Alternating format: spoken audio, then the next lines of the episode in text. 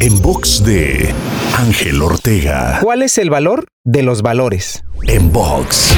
Piensa en cuál es el valor que más te caracteriza. Honestidad, lealtad, bondad, humildad, gratitud, sinceridad.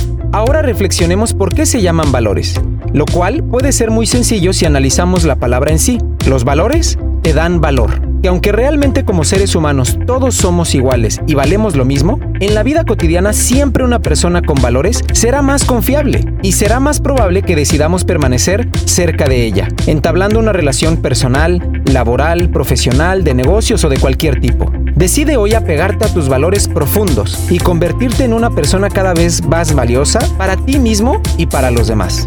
Para escuchar o ver más contenidos te espero en angelteinspira.com En box de Ángel Ortega.